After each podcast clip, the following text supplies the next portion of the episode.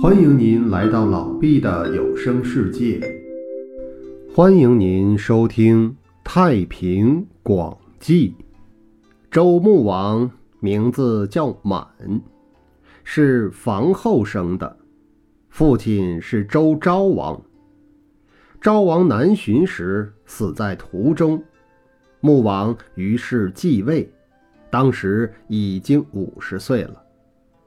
他在位五十四年，活了一百零四岁。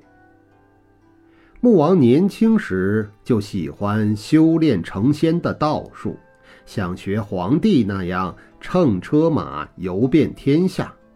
于是他坐着八匹骏马拉的车，奔赴西北戎族居住的地方，让最有名的御手造父为他驾车。在路上，穆王得到一只白狐狸，一只黑木子，用它们祭祀了河神。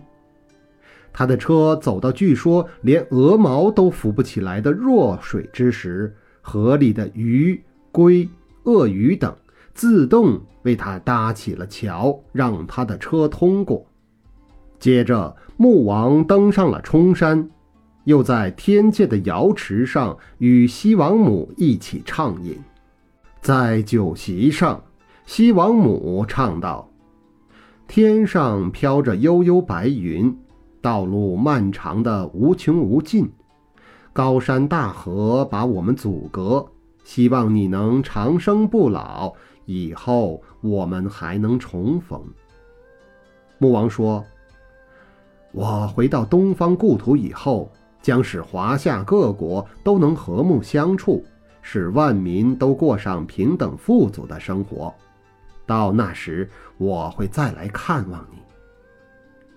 过了三年，穆王又出行于原野，到了雷首山和太行山，然后回到都城镐京。当时尹喜已经跋涉过流沙，在终南山北面。搭草棚居住，周穆王也追随着他走过的路，请来了隐士、尹哲、杜充，住在草棚里，号称楼观。周穆王去那里拜见他们。后来郑普赶来拜见穆王，报告说徐衍造反作乱，穆王于是才回到国中平乱。使社稷再次安定。穆王登昆仑山时，喝的是封山的石钟乳，吃的是玉树上的果实，又登上西王母居住的群玉山，全都得到了腾云飞升的道术。他之所以还以凡人的形象在世间出现，是想现身说道，告诉人们修炼的结果。何况穆王喝的是玉石的高浆，吃的是昆仑山上的甜雪，还有素莲、黑枣、碧藕、白菊等，都是神仙的食物，怎能不延年益寿、长生不老呢？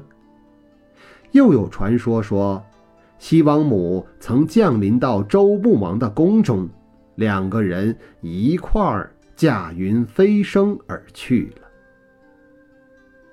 以上便是周穆王的故事，感谢您的收听。